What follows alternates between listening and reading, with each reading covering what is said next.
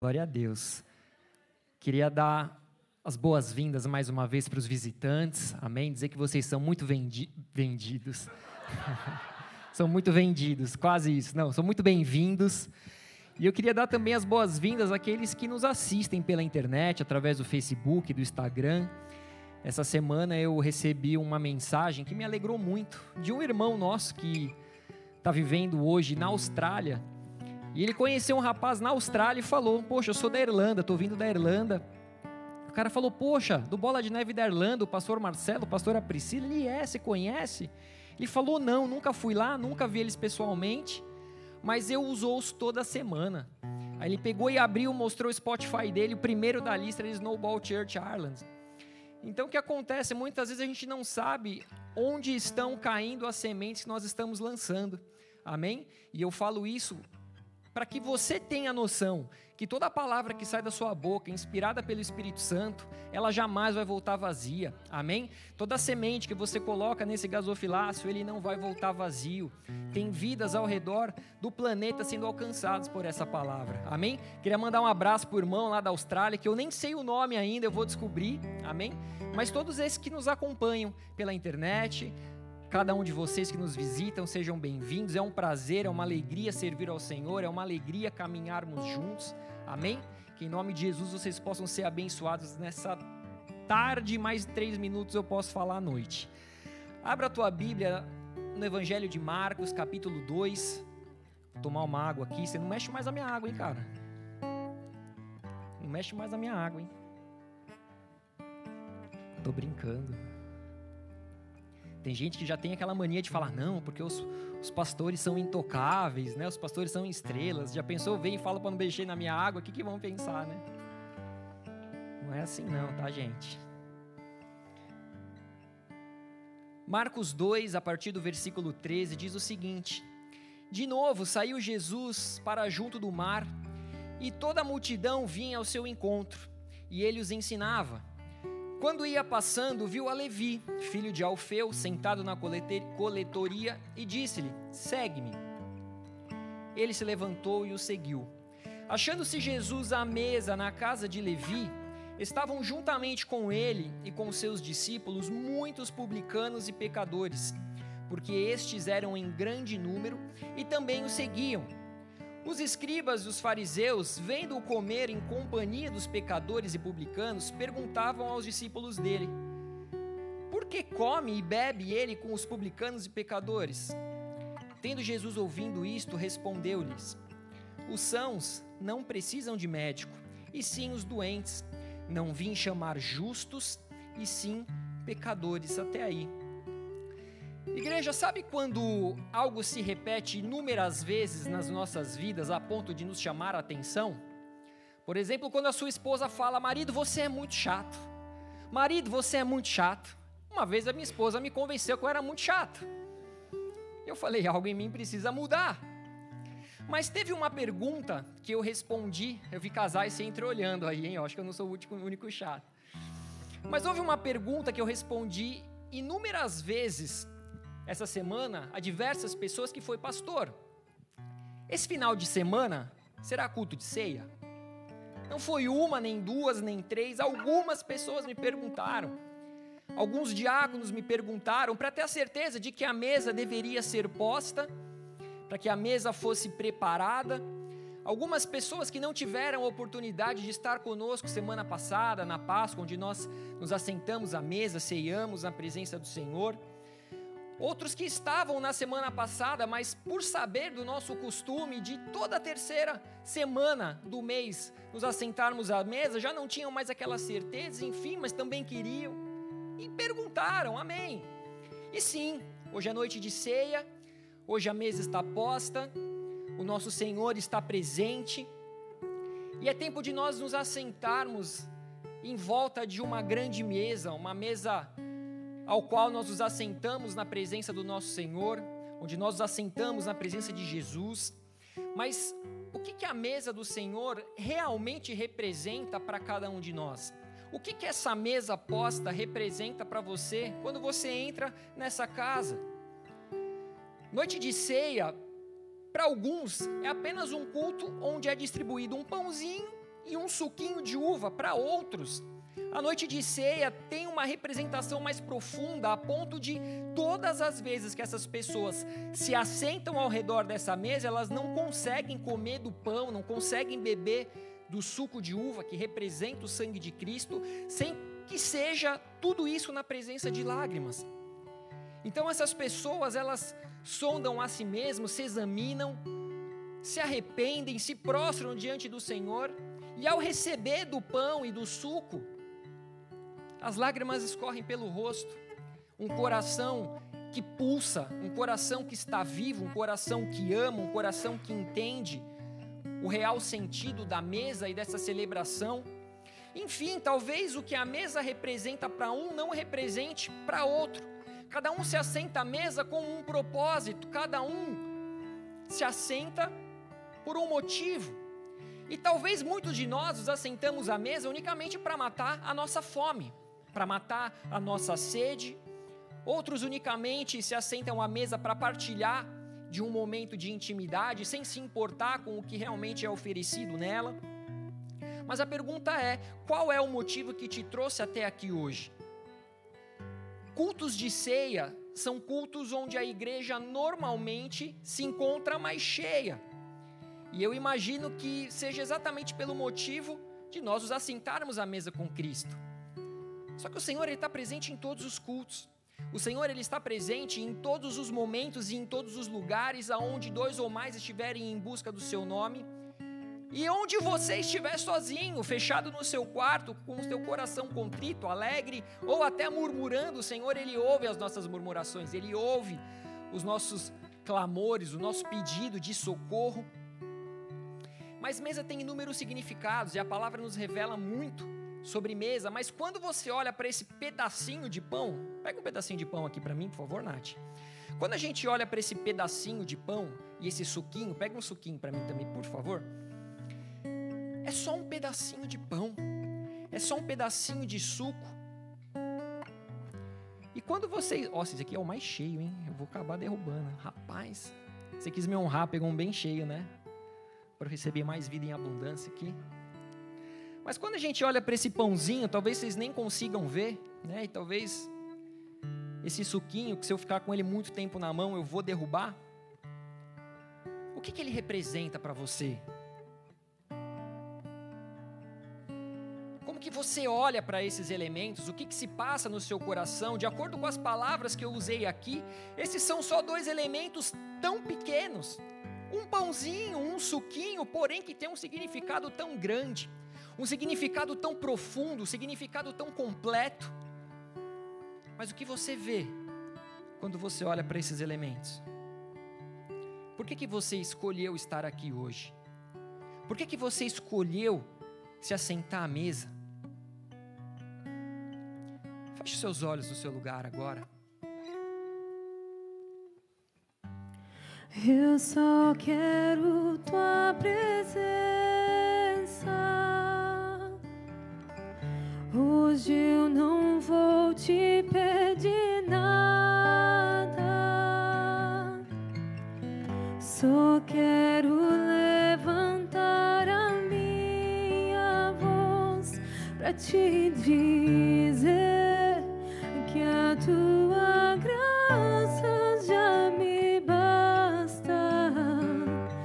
Eu só quero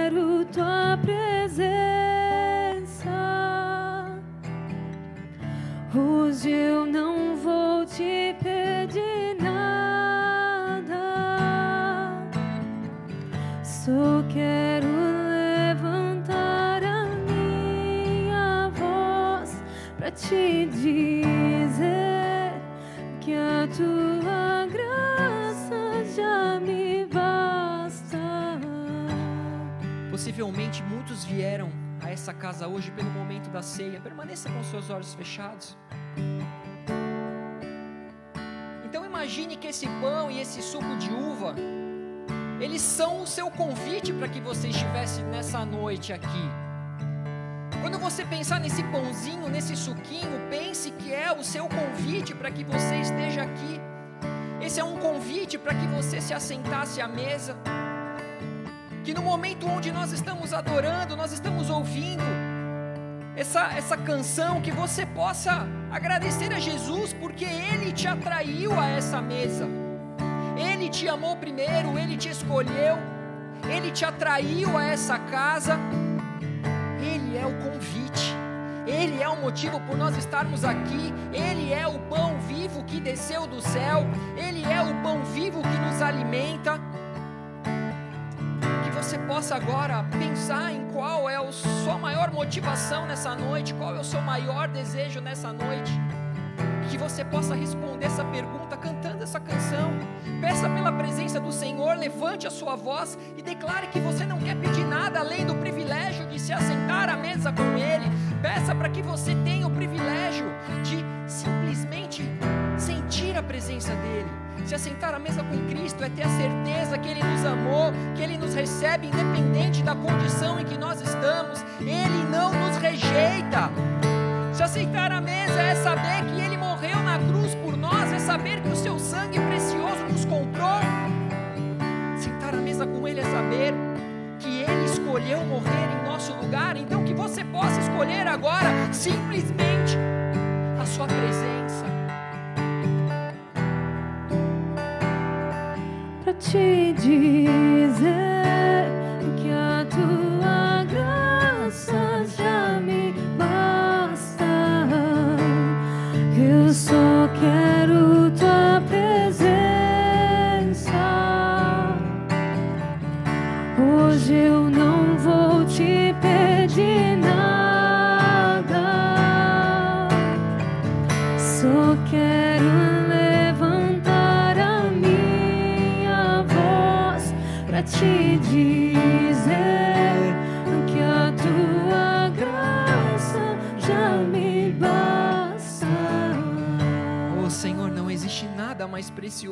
assentarmos à tua mesa, Pai.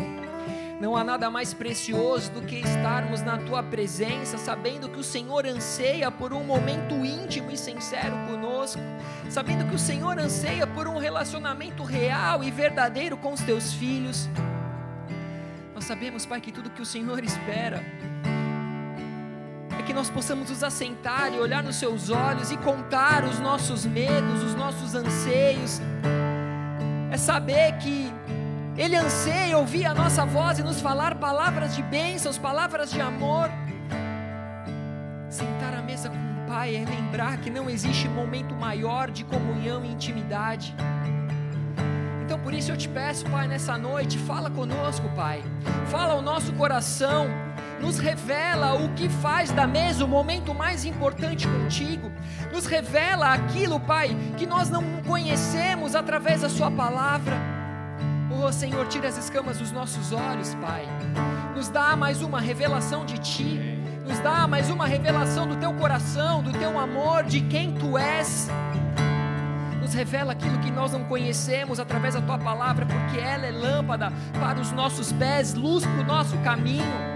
Só o Senhor tem palavras de vida eterna, e é diante de ti que nós nos submetemos, é na tua presença que nós nos entregamos, nos prostramos. Nós escolhemos nos assentar à mesa contigo, nós escolhemos ouvir e aprender de ti. Fala ao nosso coração. Usa-me, Pai, como instrumento em tuas mãos. Oh, papai, eu reconheço a minha limitação diante de ti. Reconheço as minhas falhas, reconheço que de mim nada posso oferecer. Mas usa-me, Pai. Usa-me, Pai, conforme a tua vontade. Usa conforme o seu querer. Oh, Senhor, acampa anjos ao redor dessa igreja, que todo levante do inimigo, que levante para cair, nós declaramos que o poder e a autoridade do teu nome no seu sangue se sobressai a qualquer investida do inimigo. Então livra-nos, Pai, da sonolência, do cansaço, livra-nos da distração, livra-nos de tudo que nos rouba, nos rouba de ti. Mas nós declaramos, Pai, que tudo que nós queremos é a tua presença. Tudo que nós queremos é assentar à mesa contigo e aprender de ti, que é manso e humilde de coração. O Senhor tem liberdade aqui, Espírito Santo, em nome de Jesus. Amém e amém. Podem abrir os seus olhos.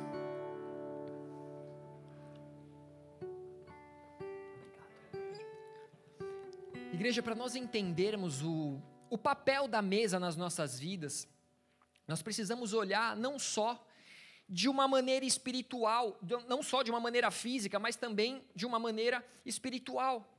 Nós lemos que Jesus ele estava assentado à mesa na casa de Levi. Ainda vou pisar algumas vezes, né, mas tudo bem. Ele estava sentado à mesa na casa de Levi. Tratava-se de uma espécie ali, de uma, de uma recepção que Levi estava oferecendo para os seus amigos, os seus antigos colegas de trabalho. Porque Levi, então, agora ele deixava de ser um cobrador de impostos para ser um homem que seguiria a Jesus. Jesus falou: segue-me. E naquele momento ele não pensou duas vezes, ele simplesmente decidiu seguir Jesus, ele decidiu ter a sua vida transformada, ele decidiu deixar o seu passado para trás então Levi, ele seria um seguidor de Jesus, ele estava fazendo então na sua casa um banquete para apresentar o seu novo mestre aos publicanos, aos pecadores, aos cobradores de impostos. E Lucas 5:29 diz que Levi ofereceu um grande banquete em sua casa e numerosos publicanos estavam com eles à mesa. Ou seja, havia um motivo evangelístico, missionário nessa, nessa, nessa reunião, nesse encontro. Inclusive, eu queria aproveitar o gancho aqui e dizer que, assim como o Pilat falou, que estamos precisando de obreiros para servir na casa do Senhor, o, o grupo de evangelismo da nossa igreja, desde o início do mês, a gente não tem saído às ruas para levar a palavra de Deus. Nós temos um ministério que normalmente às segundas-feiras vai na Ocônel e vai levar um chá, vai levar um alimento, vai levar um café, que nada mais é do que um uma isca para atrair o povo para que a gente possa declarar a palavra de Deus, para que a gente possa entregar palavras de amor, palavras de salvação. E se isso queima no seu coração, eu sei que existem missionários aqui, pessoas que que o coração queima para poder falar no nome de Jesus. Então eu queria te convidar, você que tem esse desejo, você que quer fazer parte né, desse, desse ministério, fale com os diáconos no final do culto, fale comigo. Amém? Tem alguém aqui do evangelismo hoje? Só você? Rapaz, cadê esse povo? Eu vou dar bronca neles onde vocês estavam que não estão no culto. Vou acreditar que eles estão na rua evangelizando, né? Amém. Então falem com esses que levantaram a mão, amém? Para que eles possam te indicar para falar com os diáconos, para falar comigo, né? Para que a gente possa te colocar aí né, numa reunião, num grupo, para que a gente possa te explicar o que acontece, como é feito. Amém?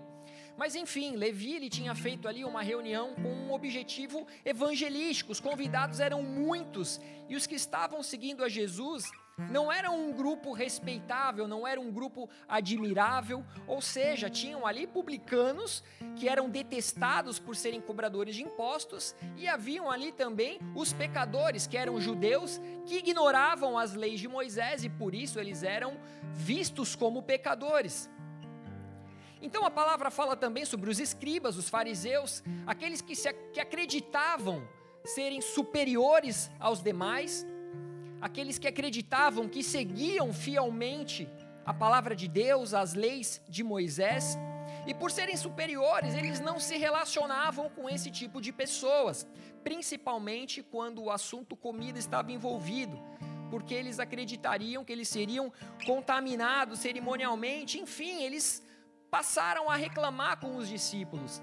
Talvez com uma motivação negativa, né? tentando minar a lealdade dos discípulos para com Jesus, o Mestre, mostrando que o seu Mestre, então, estava ali desrespeitando as leis, as exigências né, da, da, da lei de Moisés, ao comer e beber com essas pessoas. Talvez você já tenha vivido momentos onde pessoas vieram de maneira sutil colocar uma meia-verdade no seu ouvido para tentar minar um relacionamento seu com alguém, do seu marido com a sua esposa, de um pai com um filho. Existem casais que muitas vezes o marido ou a esposa vem para a Irlanda sozinho. Às vezes o marido vem primeiro, vem na frente, vem sondar o terreno vem tentar garantir um emprego, um, um, uma habitação. E muitas vezes a, a, esposa que fica no Brasil, ela começa a ouvir comentários como: Ah, seu marido está sozinho na Europa.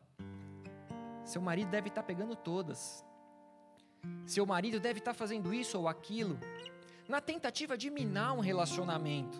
Mas amados, Jesus ele veio como homem para resgatar e salvar os pecadores, porém ele nunca foi brando ou suave com o pecado.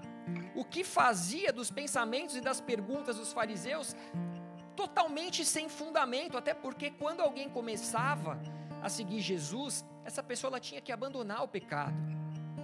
Ela era ensinada diariamente, ela era exortada diariamente ela era confrontada para que ela pudesse olhar para dentro de si e entender que ela estava vivendo um novo tempo e o amor de Jesus os constrangia.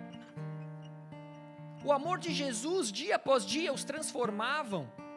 Se tornavam perfeitos? Não, porque ninguém se tornou perfeito e nós temos que aprender e melhorar até o último dia das nossas vidas. Mas eles já não eram mais os mesmos. Eles haviam se encontrado com Jesus, eles haviam olhado nos olhos do Salvador eles haviam sido tocados, curados. Eles estavam constantemente observando milagres e eles entendiam que aquele não poderia ser outro a não ser o Filho de Deus. E se alguém quisesse se assentar à mesa com Jesus, essa pessoa precisaria decidir, literalmente, se afastar das mesas do pecado, deveria se decidir se afastar da mesa de Jezabel. 1 Coríntios 10, 21 diz o seguinte: não podeis beber o cálice do Senhor e o cálice dos demônios. Não podeis ser participantes da mesa do Senhor e da mesa dos demônios. Forte isso, né? A resposta de Jesus para os fariseus foi uma resposta irônica, pois ele não havia vindo ao mundo para curar os sãos. Os sãos não precisariam de médicos, não precisariam de cura. Ele não tinha vindo para chamar os justos, mas sim os pecadores. Estes fariseus, eles não acredit, eles acreditavam, né, ser superiores aos publicanos, aos pecadores. Então eles achavam que eles não precisavam de ninguém. Eles não precisavam de cura. Eles não, eles não sabiam mas assim como a palavra diz lá em, em Apocalipse 3,17, mas eles eram miseráveis, pobres, cegos, nus, eles eram cegos guiando outros cegos, miseráveis. Mas enfim, eles não acreditavam estar entre os doentes e pecadores. Enquanto isso, os odiados, publicanos e pecadores, rejeitados, conscientes das suas necessidades, conscientes de que eram, que, que, que, careciam da glória de Deus, que eles necessitavam do, perdo, do perdão do Pai, eles deram as boas-vindas àquele que era o médico dos médicos. Eles receberam o médico dos médicos, eles receberam o seu Salvador. E foi por eles que Jesus veio. Ele veio pelos perdidos, pelos doentes, pelos humildes, por todo aquele que reconhece a sua condição e tem o um entendimento da necessidade que possuem de se assentar à mesa com Ele para que possam receber aquilo que Ele veio nos dar. Nós carecemos da glória de Deus. Nós necessitamos, nós temos a necessidade, quando a palavra diz que, que as misericórdias do Senhor se renovam a cada manhã sobre as nossas vidas, não é porque Ele é muito bom, é porque nós realmente precisamos. Mas sim, porque Ele é bom também, porque a bondade dele é infinita. Mas se um dia a misericórdia de Deus deixar de se renovar sobre as nossas vidas, nós estaremos perdidos. Mas como eu estava dizendo, para nós entendermos o papel dessa mesa, nós precisamos olhar para trás, quando o próprio Senhor pediu para que Moisés construísse um tabernáculo para que ele pudesse habitar. Então ele fala dos utensílios, da arca, da menorá, mas ele fala sobre a mesa. Isso está lá em Êxodo 25, do 23 ao 24, que diz o seguinte: Também farás a mesa de madeira de acácia, terá o comprimento de dois côvados, a largura de um côvado e a altura de um côvado e meio. De ouro puro a cobrirás e lhe farás uma bordadura de ouro ao redor. Igreja, madeira de acácia era uma madeira dura, espinhosa, durável, resistente. E o que podemos ver que seu principal papel dessa mesa era receber o pão da presença. A palavra diz aqui, ó, que eram seis de um lado, seis do outro. E aquele pão, ele ficava ali durante uma semana e representava a aliança que Deus tinha com o seu povo. A mesa com os, com os pães da proposição a servia como um símbolo de Deus, como um provedor de alimento. Nós sabemos que durante 40 anos o Senhor derramou o maná do céu, alimentando o povo no deserto. E logo o primeiro significado de mesa é que mesa é lugar de aliança. O Senhor, ele é um provedor, o Senhor, ele tem uma aliança com o seu povo. A mesa tem um papel importante para nós, é na mesa que muitas vezes nós assinamos contratos, é na mesa onde muitos acordos são estabelecidos, é ao redor de uma mesa onde reuniões importantes acontecem. A mesa tem um grande, uma grande importância na nossa vida física, mas muito maior a importância da mesa num sentido espiritual. Mas a questão também é que tudo que é que tudo que nos é importante espiritualmente, o inimigo também conhece a importância. E nós sabemos que o que ele quer é roubar, matar, destruir, é roubar aquilo que nos leva a um relacionamento de intimidade, comunhão com o Pai. E muitas vezes ele vai tentar nos distrair para que nós venhamos a sentar em mesas que não agradam a Deus. O profeta Elias, conhecido por muitos, nós falamos bastante dele recentemente, mas em um momento crítico de Israel, onde o povo estava se corrompendo, estava adorando a outros deuses, o rei daquele período era o rei Acabe, um rei manipulado por sua esposa Jezabel. Uma mulher idólatra não era do povo de Israel. E por isso o próprio Acabe passou a adorar Baal. Nesse tempo, o profeta Elias então ele profetizou que não cairia chuva sobre a terra, não choveria. E quando não chove, como consequência, acho que a principal consequência para Israel foi a fome. Era um tempo onde havia fome, Jezabel passou então a perseguir os profetas do Senhor, matou muitos deles, a ponto de Elias acreditar que ele era o único profeta que havia sobrado em Israel. E lá no livro de 1 Reis, no capítulo 18, versículo 19, diz o seguinte: Agora, pois, manda juntar a mim todo Israel no Monte Carmelo, como também os 450 profetas do poste ídolo que comem da mesa de Jezabel. Existiam 450 homens, sacerdotes que serviam a Jezabel, que serviam a Baal, que se assentavam à mesa com ela, e Elias aqui estava fazendo um desafio ao rei, mas a questão é: Quantos têm aceitado esse convite e se assentado à mesa de Jezabel? Quantos de nós temos aceitado um convite para se assentar a uma mesa mundana, uma mesa que não é a mesa do Senhor? Assentar à mesa de Jezabel é aceitar aquilo que ela aceita. Se assentar à mesa com Jezabel é me aliançar com ela, é concordar com aquilo que ela pensa e concorda. É você aceitar a imoralidade que participa da mesa de Jezabel. Quantos de nós temos aceitado convites para nos assentar a mesas que nos encantam?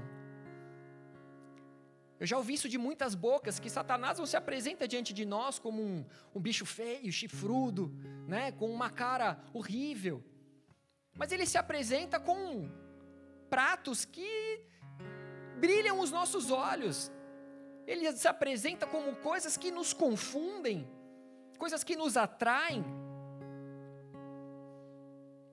Mesas fartas, mesas que matam a fome e a sede no momento de escassez. O profeta havia profetizado a falta de chuva e o Senhor estava no controle. A chuva não caía porque o Senhor estava honrando a palavra do profeta. O Senhor ele não perde o controle de nada nessa terra. O Senhor não perde o controle de nada. Nós, muitas vezes as pessoas perguntam, mas pastor, onde, tá, onde está Deus agora em meio à guerra?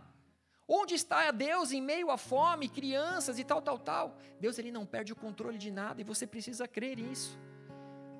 E você precisa crer, porque no momento da tua escassez, da sua dificuldade, você não pode trocar a tua alma por um prato de lentilha. Embora fosse um tempo de seca e dificuldade, Embora fosse um tempo de fome, quantos são aqueles que se assentam para comer de um pão que não é o pão vivo que desceu do céu? E aí a gente acaba comendo um pão igual o dos gibeonitas, um pão bolorento, seco, simplesmente porque a gente acredita que o Senhor se esqueceu de nós. Eu sei que fome e sede são necessidades básicas do homem, porém Jezabel, ela se aproveitava da vulnerabilidade das pessoas e montava então uma mesa farta e dava a eles tudo o que eles queriam receber naquele momento. Eu não sei com você, mas às vezes nós estamos passando por dificuldade e nós desejamos algo e nós sabemos que esse algo não é de Deus. E aí parece que aquilo simplesmente cai no seu colo. Já aconteceu com alguém? Tipo o povo no deserto, com aquela sede. De repente cai uma escola na mão deles. Aí você olha para a escola, você olha para a sede. Você fala, meu Deus, e agora? Amados, algo que o Senhor quer nos ministrar hoje é que no momento da vulnerabilidade você precisa crer que nada fugiu do controle de Deus. Você não precisa se vender, você não precisa aceitar a contaminação da mesa farta de Jezabel. O Senhor conhece a tua necessidade e, e, Daniel, ao contrário disso, Daniel ele fez isso na Babilônia. Ele decidiu firmemente não se contaminar com as iguarias da Babilônia. Isso significa que ele não se corrompeu, ele não aceitou as práticas e os costumes da Babilônia simplesmente porque ele tinha uma necessidade, mas ele buscou se alimentar da mesa e da provisão do Senhor. Ele buscou se alimentar de tudo aquilo que vinha como fonte de vida do, do, da terra, da semente ao qual o Senhor havia dado a terra, a terra qual o Senhor havia permitido que brotasse. Ele falou: não preciso dessas iguarias, eu não preciso comer o que o rei come, eu preciso comer aquilo que é alimento do Senhor para minha vida. Então ele buscou se alimentar dessa mesa, da provisão do Senhor, do ele buscou se alimentar do conselho de Deus, ele buscou se alimentar da sabedoria do Senhor. E a palavra disse que ele era muito mais sábio do que todos os outros sábios de, da Babilônia. A sua aparência física era muito mais saudável do que todos os demais porque ele buscava no Senhor a sua fonte de alimento. Ele buscava se assentar numa mesa onde não havia corrupção, numa mesa onde não havia prostituição, numa mesa onde não havia aquilo que o Senhor abominava. Mateus 6:25 diz: Jesus diz: Por isso vos digo, não andeis ansiosos pela vossa vida, quanto ao que haveis de comer ou beber, nem pelo vosso corpo, quanto ao que haveis de vestir. Não é a vida mais do que o alimento e o corpo mais do que as vestes? O Senhor conhece as nossas necessidades. Se preciso for, a rocha vai brotar água para que você mate a tua sede. Você só precisa estar firmado na rocha. Enquanto Elias pensava que só havia sobrado ele como profeta, enquanto ele acreditava que todos os outros haviam se assentado à mesa de Jezabel, a palavra fala de um homem chamado Obadias, que guardou ali cem profetas escondeu esses profetas em cavernas. Ele os alimentava com água, com pão, para que esses homens não se corrompessem na mesa de Jezabel. Ou seja, os que não aceitam a se sentar na mesa que o mundo oferece são recompensados, são guardados pelo Senhor, são protegidos. A palavra diz que o Senhor ele dá ordem aos anjos ao nosso respeito, ao nosso favor para que nos guarde em todos os caminhos em qual nós andamos, por que, que Ele nos abandonaria no meio da seca? Por que, que Ele nos abandonaria no momento da fome? Por mais linda, farta e atraente que sejam as mesas do mundo, por maior que sejam as suas necessidades, o mundo ele quer te matar. O mundo ele quer te destruir, o mundo ele quer te roubar e Deus conhece suas necessidades. Ele conhecia a necessidade e a aflição do povo de Israel. Só que quanto vale a sua lealdade ao Senhor? Quanto vale a sua lealdade ao seu Deus? Quanto vale a sua primogenitura? Você é feito filho, você é herdeiro em Deus, você é cordeiro em Jesus Cristo e você está disposto a abrir mão disso, abrir mão de deixar de ser filho de Deus? Será que trocaríamos a nossa lealdade pelo Senhor por um prato de lentilha? Será que nós faríamos isso? Jesus não nos pede nada em troca para nos assentarmos à mesa com Ele. Tudo que Ele espera de nós é que Ele tenha acesso ao nosso coração, é que nós venhamos a crer nele como Filho de Deus, como Salvador, aquele que abriu mão da sua glória, aquele que se entregou em uma cruz, aquele que colocou sobre si os nossos pecados, aquele que não fugiu de ser punido no nosso lugar. Ele só quer que nós estejamos dispostos a segui-lo, pois, como eu disse, não era possível seguir e se assentar à mesa com Jesus sem que houvesse naqueles homens transformação. Quando você começa a seguir Jesus, essa transformação ela começa a acontecer em você, é de dentro para fora. Os lugares que você frequentava, as pessoas que você se assentava à mesa, as coisas que você fazia, você começa a perceber que aquilo não faz mais parte de você. Aquilo começa a se tornar tóxico, aquilo começa a te fazer mal. A mesa é lugar de avaliarmos a nós mesmos e reconhecermos o quão ainda nós precisamos ser transformados o quão ainda nós necessitamos buscar a Jesus Cristo, os seus ensinamentos, a fé e a força necessária para essa transformação. 1 Coríntios, um versículo conhecido que nós sempre lemos em dias de ceia, 11, no versículo 28, diz o seguinte: Examine-se, pois, o homem a si mesmo, e assim coma do pão e beba do cálice, pois quem come e bebe sem discernir o corpo, come e bebe juízo para si. Mas, amados, independente das intenções de Jezabel em destruir os profetas do Senhor, a palavra também nos diz em 1 Reis 19, 18, o Senhor dizendo: Também conservei em Israel sete mil, todos os joelhos que não se dobraram a Baal, e toda a boca que o não, que o não beijou. É isso? Muito mais do que os cem que Obadias havia escondido nas cavernas havia sido os que o Senhor havia guardado. Muito mais haviam sido aqueles que não haviam se dobrado à mesa de Jezabel, que não havia confessado um outro Deus como seu Deus. A mesa de Jezabel é uma mesa de aliança, é uma mesa que encanta, é uma mesa que brilha os nossos olhos, é uma mesa que sim, nos supre temporariamente. É uma mesa que nos supre, sim, momentaneamente. Porém, que não agrada ao Senhor, muito menos te leva para o céu, muito menos te salva da condenação do mundo. Quais as mesas que nós temos nos assentado? A mesa é um lugar de aliança. Quando você se assenta em uma mesa, quando você concorda com o que é posto sobre ela, você está se aliançando com ela. E o Senhor, Ele quer renovar alianças nessa noite. O Senhor quer renovar a minha aliança nessa noite com Ele, a sua aliança nessa noite com Ele. Ele quer fazer novas todas as coisas. Talvez hajam pessoas aqui que vieram de alianças erradas. Talvez você não sabia, talvez na sua ingenuidade você se assentou a uma mesa ao qual você foi enganado. Talvez você tenha sido atraído num momento de vulnerabilidade. E aí você se assentou numa mesa que alimentava unicamente a sua carne. E aí a gente entra naquilo que Paulo fala. O mal que eu quero fazer, o, bem que eu quero fazer eu não faço, mas o mal que eu não quero, esse eu acabo fazendo. Eu não queria me assentar à mesa, eu não queria ser enganado, eu não queria tomar atitudes erradas, mas quando eu vi, eu estava lá. Eu fui seduzido, eu fui enganado, eu me corrompi. Levíticos 24, 5 a 9, vai falar sobre o papel dessa mesa para mim e para você. Versículo 5: Também tomarás da flor de farinha e dela cozerás doze pães, cada um dos quais será de duas dízimas de uma efa. E os porás em duas fileiras, seis em cada fileira, sobre a mesa de ouro puro perante o Senhor.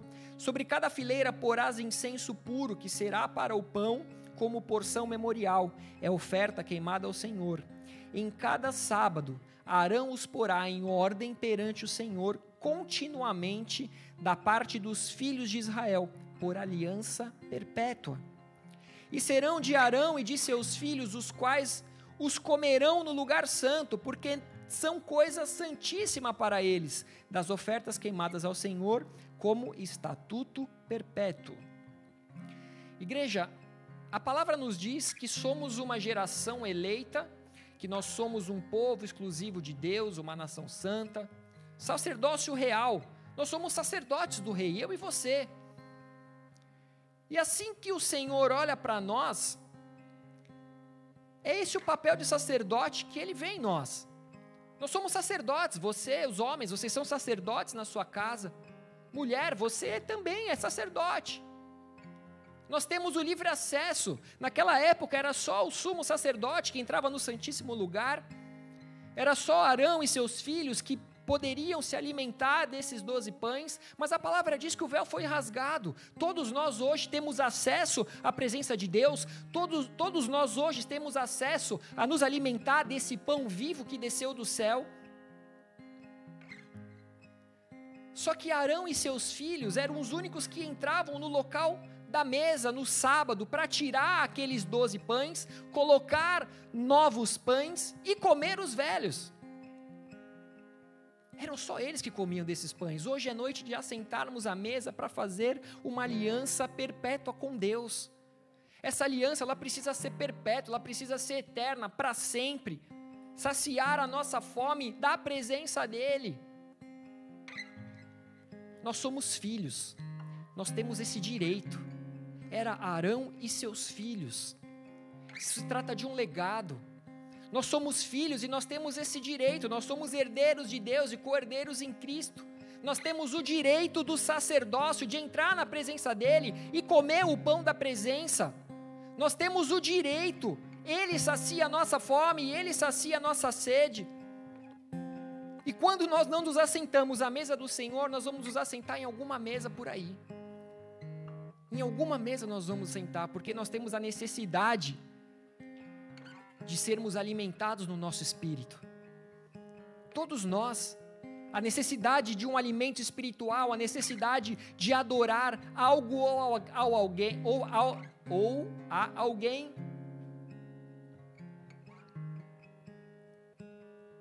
E a minha escolha hoje é me assentar à mesa com Cristo. A minha escolha hoje é me alimentar do pão vivo que desceu do céu. A minha escolha hoje é adorar aquele que é digno de toda honra, de toda glória. E o meu desejo é, é ouvir você dizendo a mesma coisa com toda convicção, com toda certeza de que só Jesus é o Senhor. Ele é o teu Salvador, Ele é o teu teu amigo. Só que quando a gente não nos senta na mesa com ele, nós acabamos sentando nas mesas que o mundo oferece, na mesa do pub, que é regada de álcool, é regada de más intenções, a mesa dos vícios, as mesas dos jogos. Então Arão, ele entrava com seus filhos no lugar santo para comer dos pães, e isso é legado. Isso significa que você e a sua casa servirão na mesa do Senhor continuamente. Josué disse: Eu e minha casa serviremos ao Senhor, e você precisa profetizar isso sobre você e a sua casa, sobre os teus filhos. É muito importante que uma família se assente na mesa. Muitas vezes o momento de assentarmos à mesa se perde no meio das nossas correrias, e infelizmente eu vou falar por mim agora que mesmo sabendo disso, entendendo disso, sendo ministrado por isso, muitas vezes no, no, na correria do dia a dia, muitas vezes na correria de uma agenda diferente, eu simplesmente não me assento com a minha esposa na mesa. Isso acaba se perdendo em meio à correria, mas é fundamental nos assentarmos à mesa em família, porque Jesus ele sempre está presente na mesa. A mesa é lugar de aliança, é na mesa que nós matamos a nossa fome é na mesa que nós fazemos essa aliança perpétua. Mas a mesa também é lugar de restauração. A mesa é um lugar onde o Senhor encontra a oportunidade de restaurar famílias, relacionamentos. Quantas famílias que estão sendo desfeitas, que não se assentam à mesa juntos, que não deitam para dormir na mesma cama juntos. Esses lugares são santos. Nesse lugar há restauração. Salmo 128 diz aqui: Bem-aventurado aquele que teme ao Senhor e anda nos seus caminhos. Do trabalho de tuas mãos comerás, Feliz serás e tudo te irá bem. Rapidinho, alguém aqui tem temor do Senhor? Então vou continuar. Tua esposa, no interior da tua casa, será como a videira frutífera, teus filhos como rebentos da oliveira, a roda da tua mesa. A roda da tua mesa. Eis como será abençoado o homem que teme ao Senhor. O Senhor te abençoe desde Sião, para que vejas a prosperidade de Jerusalém durante os dias de tua vida. Veja os filhos de teus filhos, paz sobre Israel. Ou seja, feliz é o homem que teme ao Senhor. O homem que teme ao Senhor, ele se assenta à mesa com a sua esposa e filhos. Ele se assenta à mesa com a sua família. Mesa é lugar de restauração Davi, quando assumiu o reinado, lembrando da aliança que ele tinha com Jonatas, ele diz lá em 2 Samuel 9:1: Há ainda alguém que ficasse da casa de Saul para que eu lhe faça bem por amor de Jonatas? Ele tinha uma aliança com Jonatas, ele havia se assentado à mesa com Jonatas. Então ele pergunta: existe alguém ainda? Tem alguém vivo? Para que eu faça bem a eles? Para que eu faça bem por amor a Jonatas? E havia um que havia sobrado. Nome bonito, pode pôr no seu filho se. Quem está grávida aqui? Tem alguém grávida? Lá no fundo, ó, uma ideia de nome para o seu filho. Mefibosete era o nome dele.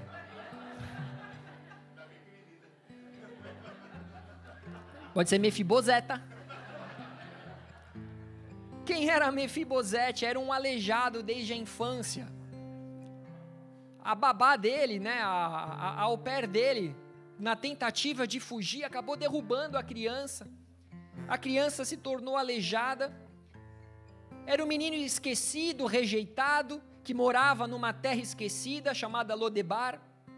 E esse homem, ao ser colocado diante do rei, ele simplesmente se prostrou, se apresentando como servo do rei. Ele apresentou, se apresentou como um cão morto. Essa é a maneira a qual ele se via, ele se enxergava, isso era o que o mundo tinha feito com a identidade dele. Só que em 2 Samuel 9,7, Davi diz: Não temas, porque de certo, de certo, usarei de bondade. Escrevi errado aqui. Usarei bondade e. Peraí, deixa eu ler aqui que o meu deu alguma coisa errada aí. Vamos lá. Não temas, porque usarei de bondade para contigo, por amor de Jonatas teu pai, e te restituirei todas as terras de Saul teu pai, e tu comerás pão sempre à minha mesa. Amados, aquela mesa estava havendo restauração e restituição. Não só restauração da identidade dele, não só restituição das terras, Mefibosete ele ganhou um lugar na residência real para o resto dos seus dias. Ele passou a viver como um dos filhos do rei. Ele passou a se assentar e a comer na mesa do rei, com o rei, do alimento do rei. Vocês estão aqui? O Senhor ele tem uma mesa de restauração para mim e para você hoje. Ele quer restaurar o seu casamento, a sua intimidade com seu marido, esposa, filhos, amigos. Quando eu falo em relacionamento, não se trata só de conjugal, mas relacionamentos com amigos, relacionamentos no seu trabalho. Mesa é lugar também de se derramar em abundância. Na mesa de Cristo não existe escassez, mas a palavra diz que nessa mesa existe um grande transbordar. O problema é que nós muitas vezes nos acostumamos a viver com migalhas nós acostumamos a viver com sobras, muitas vezes migalhas de atenção, muitas vezes sobras de atenção. É só olharmos para aquela mulher cananeia que vai ao encontro de Jesus, ela diz: Jesus, até os cachorrinhos comem daquilo que cai da mesa do Senhor. Jesus ele não estava atendendo aquela mulher, ele falou: Eu vim para as ovelhas perdidas de Israel, ela não era de Israel. Ela fala: até os cachorrinhos comem do que cai da mesa do seu Senhor. Ela só queria uma pequena porção de Jesus. Ela não queria se assentar à mesa. O que, que você tem buscado na casa do Senhor? Uma pequena porção dele ou se assentar à mesa com ele para que haja uma aliança, para que haja restauração, restituição? Você quer viver de esmola? Você quer viver de algo que cai da mesa de alguém? Ou você quer viver da presença real do Senhor Jesus na sua vida? Eu sei que uma pequena porção de Jesus já é o suficiente para transformar a nossa vida. Eu sei que um único encontro, para quem não é incrédulo, para quem não é murmurador, um único encontro com o Senhor é capaz de transformar uma vida inteira. Existiram homens que poucas vezes ouviram a voz do Senhor, mas permaneceram porque existia uma voz.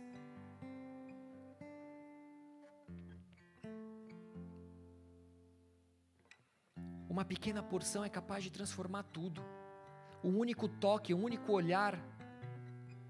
Só que ele quer abundar a mesa. Ele quer abundar a mesa durante 40 anos. Ele alimentou um povo e o Senhor, ele quer nos alimentar hoje diariamente. Ele quer alimentar o teu espírito. Ele quer habitar em você, ele quer se mover através de você. Ele quer trazer o reino de Deus à terra através de você. Ele quer que a luz dele brilhe através de você. Ele quer que você seja o sal que traz tempero para essa vida, que traz alegria, que traz transformação. Então você não deve se acostumar com um pouco de Jesus, e sim você precisa buscar a plenitude de Cristo para a sua vida todos os dias. Essa mesa aqui, ela acontece uma vez, duas por mês, quando muito, mas você precisa se assentar com Ele todos os dias. Foi o Foca uma vez que falou para mim, né? Que foi num restaurante, né, Foca? Levou Jesus contigo, não foi?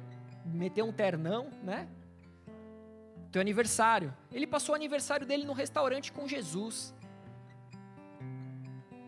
Para alguns é loucura. Para outros é uma pessoa solitária. Mas ele tinha a melhor companhia naquele momento. Ele estava numa mesa onde não haveria intriga, numa mesa onde não haveria tristeza, numa mesa onde não, havia, não haveria traição, numa mesa onde não haveria nada negativo, senão uma presença gloriosa que eu tenho a certeza que o invadiu e trouxe uma alegria que excedeu, uma paz que excedeu todo o entendimento na vida dele. Quem mais aqui já puxou uma cadeira para Jesus? Levanta a mão. Teve alguns aí, glória a Deus.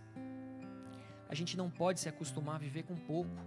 Amém? Mateus 15, 27 diz o seguinte: Ela, contudo, replicou: Sim, Senhor, porém os cachorrinhos comem das migalhas que caem da mesa dos seus donos. Nós os acostumamos com migalhas daquilo que sobra, mas a mesa de Cristo é lugar de fartura, lugar de se derramar, de se transbordar. Olha o que a palavra diz em Salmos 23, versículo 5: Prepara-me uma mesa na presença dos meus adversários, unges a cabeça com óleo, o meu cálice transborda. Cálice transbordar é sinal de provisão, de prosperidade, de abundância. O cálice ele não estava cheio, ele estava transbordando o cálice estava transbordando, e pela, e pela abundância dos favores concedidos por Deus, o salmista deduz que Deus sempre o proveria e nunca deixaria passar por uma necessidade. Quando nós nos assentamos nessa mesa, você precisa entender que essa mesa está transbordando sobre a sua vida.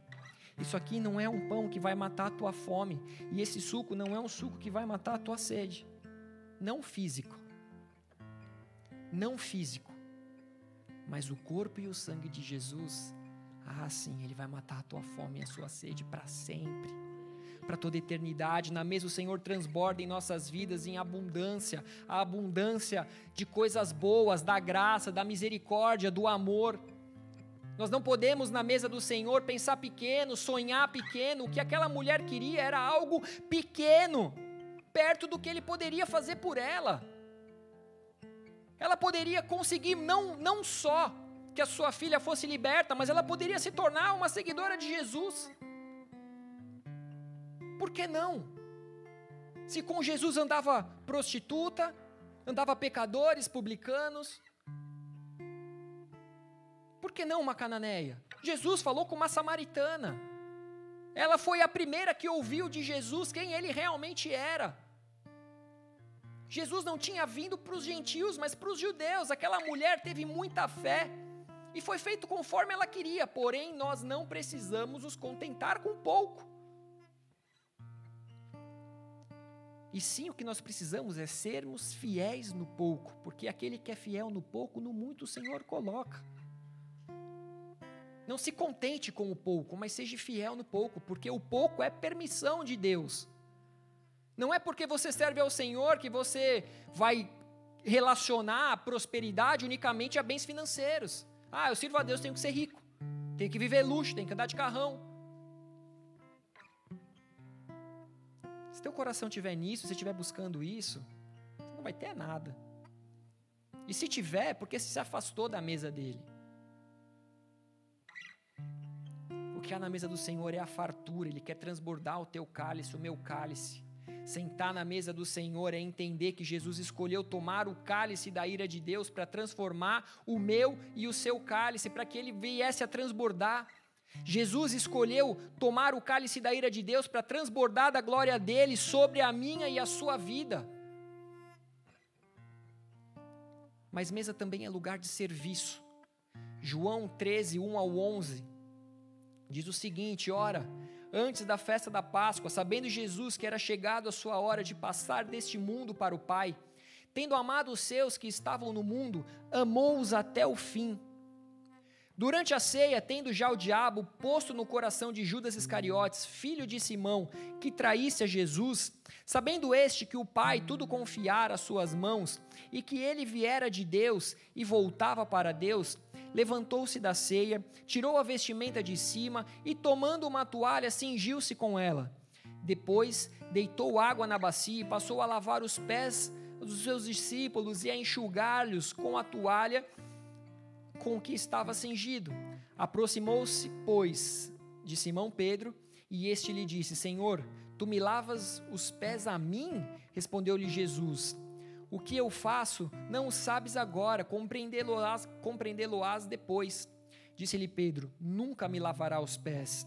Respondeu-lhe Jesus: Se eu não te lavar, não tens parte comigo. Então Pedro lhe pediu: Senhor, não somente os pés, mas também as mãos e a cabeça. Declarou-lhe Jesus: Quem já se banhou não necessita de lavar senão os pés. Quanto ao mais, está todo limpo. Ora, vós estáis limpos, mas não todos pois ele sabia quem era o traidor. Foi por isso que disse: Nem todos estáis limpos. Jesus estava dizendo ali que a mesa era lugar de servir. Levi entendeu isso desde o início e nós começamos falando sobre isso. Após ser chamado por Jesus, ele deu um banquete, ele serviu o povo na sua casa. Ele foi o anfitrião, ele trouxe a provisão, ele serviu a muitos. Amado, sentar à mesa com Jesus é saber que nós somos chamados para servir. Eu comentei sobre o evangelismo e muitas vezes nós ouvimos projetos, né, para assistência social, para evangelismo, muita coisa legal e muitas vezes me perguntam o porquê que isso não é feito, como é que, por que, que a gente não realiza esses projetos? E a resposta é fácil, porque nós não temos recursos humanos. Nós não temos pessoas disponíveis para servir. Muitas vezes é difícil para os líderes de ministério conseguir fechar uma escala nos ministérios e quase sempre são os mesmos que estão servindo. Os mesmos. Nós não podemos nos assentar à mesa apenas para nos encher do que ela pode nos dar. Não é comer, comer, comer. Entendam que é um privilégio servir à mesa do Senhor, é um privilégio servir na casa do Senhor, é um privilégio ir e pregar o Evangelho a toda criatura. Como crerão se não há quem pregue? Nós somos comissionados a isso. João 13, 12 a 17 diz: Depois de lhes ter lavado os pés, tomou as vestes e, voltando à mesa, perguntou-lhes: Compreendeis o que vos fiz? Vós me chamais o Mestre e o Senhor, e dizeis bem, porque eu o sou. Ora, se eu, sendo o Senhor e o Mestre, vos lavei os pés, também vós deveis lavar os pés uns dos outros, porque eu vos dei o exemplo, para que, como eu vos fiz, façais vós também. Em verdade, em verdade vos digo que o servo não é maior do que o seu senhor, nem o enviado maior do que aquele que, que o enviou. Ora, se sabeis estas coisas, bem-aventurados sois se a praticardes. Eu sei que possivelmente muitos de vocês podem ter vindo feridos de outras igrejas. Talvez você estava cansado de tanto servir, de tanto se doar, talvez de não ter um reconhecimento. E aí você, ao chegar na Irlanda, você se, pro, se, pro, se propôs simplesmente a sentar e receber. E não há nada de errado nisso. Amém? Não há nada de errado nisso. Para todas as coisas existe um tempo determinado e há, há tempo para todo o propósito debaixo do céu. Porém, nós sabemos também que mais aventurado é dar do que receber. Mais aventurado é o que dá do que o que recebe. E o desejo de Jesus é te ver congregando. O desejo de Jesus é te ver em comunhão. O desejo de Jesus é te ver servindo ao próximo. Ele que é o Senhor e Mestre, ele nos deu o exemplo. Ele não nos chamou para que nós viéssemos a criar raiz em uma cadeira. O Senhor ele anseia por nos ver nos entregando, se desdobrando, servindo ao próximo. Mesa é lugar de servir e muitos ainda não entenderam isso. Mesa é lugar de comunhão e intimidade. Porém, quem que põe a mesa? Para que a gente se assente à mesa e receba de um alimento, quem que põe a mesa? Quem que limpa o ambiente? Quem que arruma as cadeiras? Quem que prepara o pão? Quem que traz o vinho? Qual tem sido o seu lugar na mesa? Mateus 26 conta a respeito da última ceia, onde Jesus, ele fala que ele seria traído. Mesmo assim, Jesus serviu do pão e do cálice, fazendo ali uma nova aliança. Sangue derramado a favor de muitos para remissão de pecados. Mesa é lugar de aliança, de comunhão, de intimidade, de restauração. Só que quando a gente pensa na nossa mesa física, a gente não convida qualquer pessoa para entrar na nossa casa. A gente não leva qualquer pessoa para sentar na nossa mesa, para comer da nossa mesa. Só que o Senhor ele te atraiu hoje. O Senhor ele te chamou hoje para se assentar à mesa com ele. Ele quer se assentar à mesa com você, porque ele quer ter relacionamento, ele quer ter intimidade, ele quer ter comunhão com você. Mesa é lugar de comunhão até para aqueles que não estão em comunhão. Judas estava sentado à mesa, mas ele iria trair Jesus. Jesus sabia das intenções. Só que Judas precisava estar sentado ali para que uma palavra se cumprisse para que o seu propósito se cumpra nessa terra, talvez você em algum momento também seja traído. Que eu quero dizer é que, mesmo em uma mesa de comunhão e intimidade, vão ter pessoas que sim, vão te trair, pessoas que vão se assentar à sua mesa, dizer que são seus amigos, mas que nas suas costas vão falar mal de você. Mas a mesa continua sendo um lugar de comunhão e intimidade. Porque se você passa a olhar para as circunstâncias ao seu redor, se você passa a dar mais crédito para aqueles que vão te trair do que daqueles que te amam, você nunca mais se assentará à mesa com ninguém. Você nunca mais vai confiar em ninguém. Mas saiba que, mesmo na mesa de intimidade e comunhão, sim, em algum momento alguém vai te trair, mas Jesus não deixou de chamar Judas para a mesa. Mas a palavra diz, e nós lemos aqui, que ele os amou até o fim, mesmo sabendo que seria traído. Muitas vezes a gente pensa em alguém que nos traiu nesse momento. Só que se nós olharmos para dentro de nós mesmos, o Senhor nos chamou para essa mesa e quantas vezes nós já o negamos. Mas mesmo assim a mesa continua posta. Mesmo assim ele te chamou de novo. Pedro o negou três vezes e depois estava ele lá com um peixinho na brasa, falando: Pedro, tu me amas. Vim aqui para te perdoar. O amor tudo sofre, tudo suporta, tudo crê, tudo espera. Existe um capítulo inteiro em 1 Coríntios falando sobre o amor.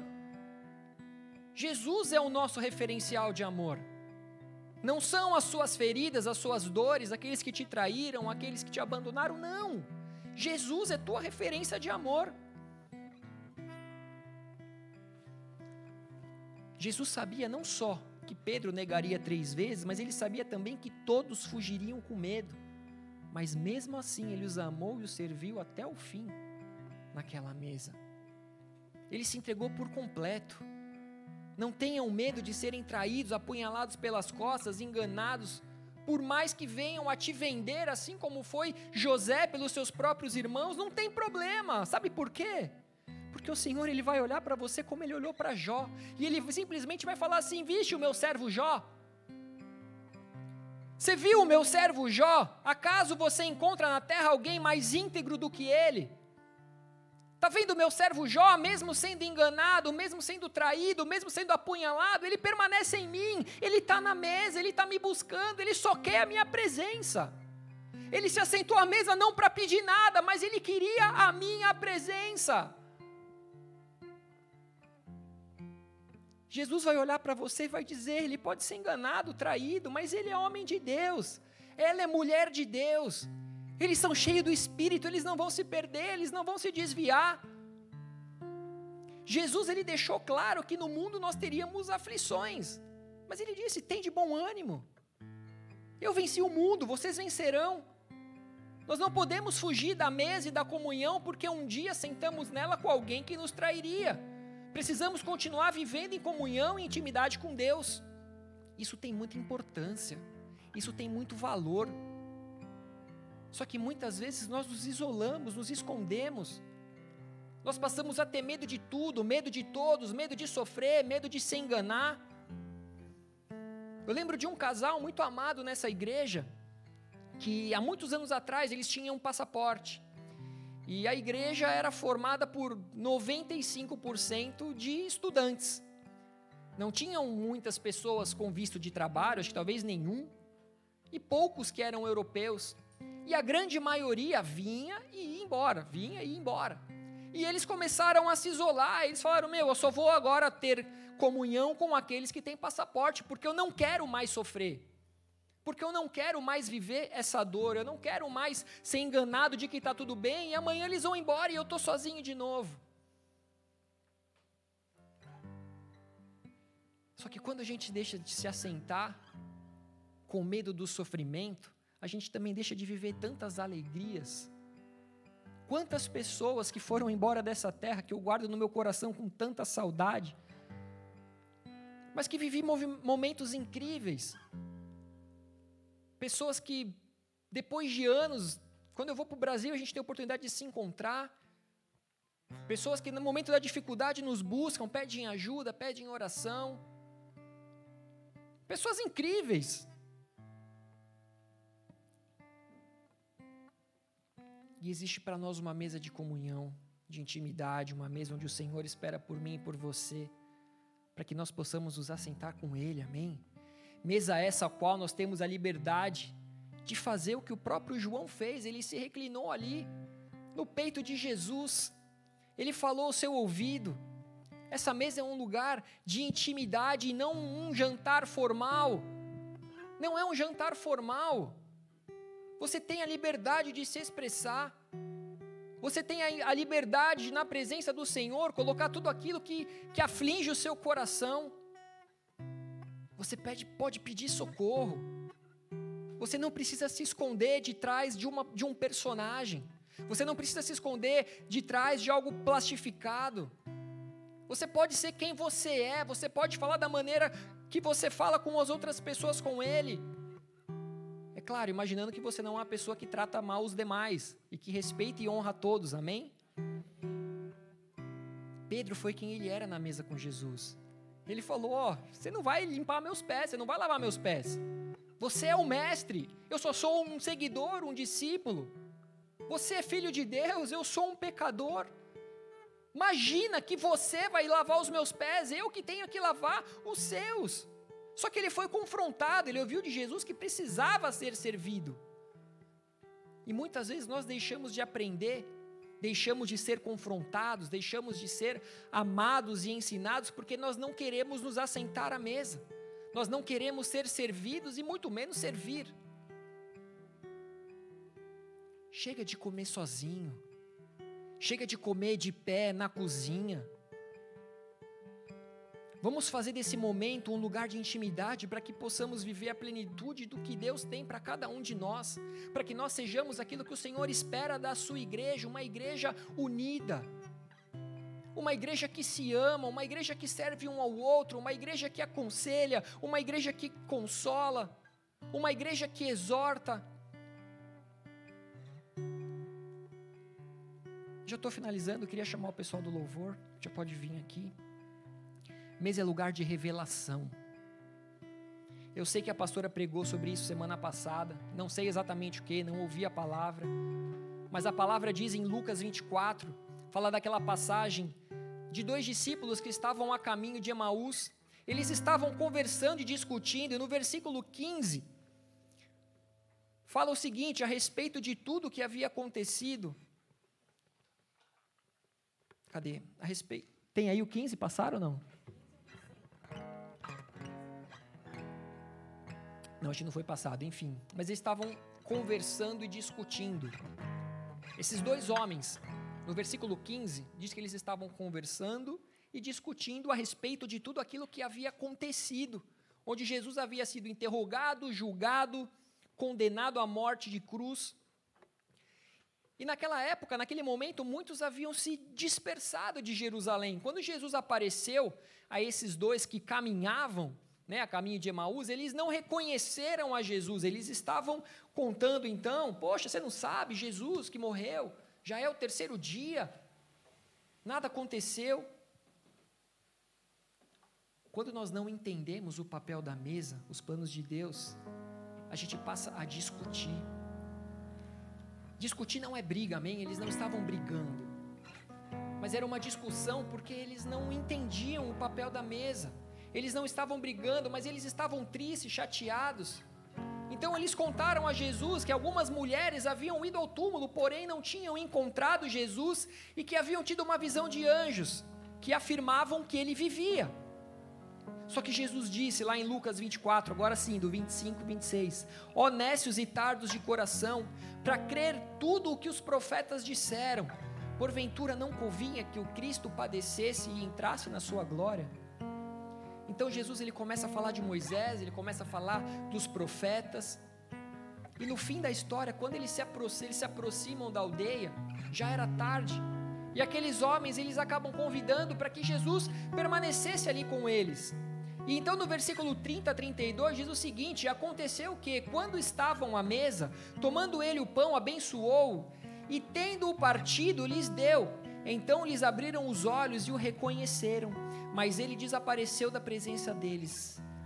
Mesa é lugar de revelação, mesa é onde nós reconhecemos a Jesus Cristo, e muitos ainda nos dias de hoje estão cegos sobre Jesus. Nós precisamos, talvez hoje, de uma nova revelação de quem Ele é. Talvez a nossa visão ainda esteja turva em relação a quem Jesus é. Talvez nós ainda não tenhamos um entendimento completo de quem Ele é, do que Ele fez por amor a nós. Aqueles discípulos, eles conheciam e andavam com Jesus, mas não o reconheceram porque em algum momento eles perderam a sua fé. Eles deixaram de acreditar que Jesus era o filho de Deus. Que poderiam destruir aquele templo, mas em três dias ele seria reconstruído. Eles deixaram de crer na promessa. Nós não podemos ser tomados pela incredulidade, assim como foi Tomé que precisou ver Jesus para crer. Mesa é lugar de revelação, você não precisa ver Jesus para crer. Jesus diz no capítulo 20 de 29: Porque me viste e creste. Bem-aventurados são os que não viram e creram.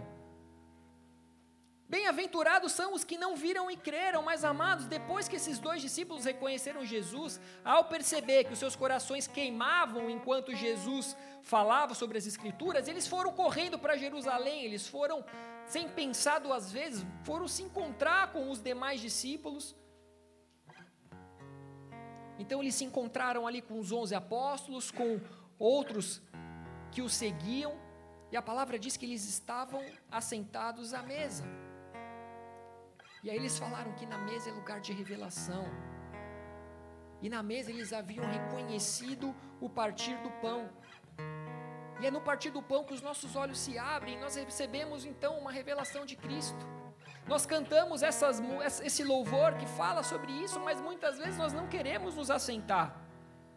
Muitas vezes nós não queremos nos alimentar desse pão, nós não queremos buscar com toda a nossa força com todo o nosso coração essa presença.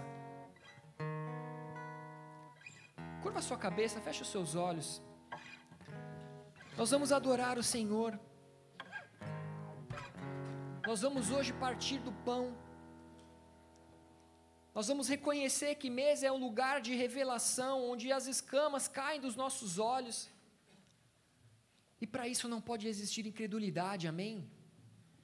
Você precisa crer que você está sentado a uma mesa onde você foi atraído por ela, onde você foi convidado por Jesus Cristo, onde Ele quer fazer uma aliança contigo, Ele quer restaurar muitas coisas, quer te restituir de outras. Ele quer abrir os teus olhos, Ele quer te dar uma nova revelação.